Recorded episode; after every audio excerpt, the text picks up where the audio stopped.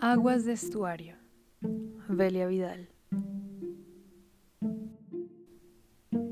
Quibdó, julio 17 del 2017. Llueve fuerte, como si el cielo se hubiese olvidado de que a veces hay que parar, que hay días en los que no debería llover.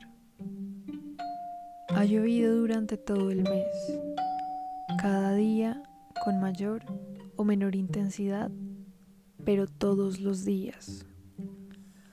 Aprende uno a amar tanto la lluvia, a vivir tanto con ella, que deja de ser una excusa y se convierte en parte de la vida.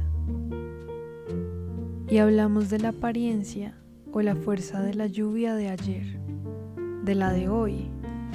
Nos inquieta saber cómo será la de mañana, como si se tratara de un abanico de bellos ocasos.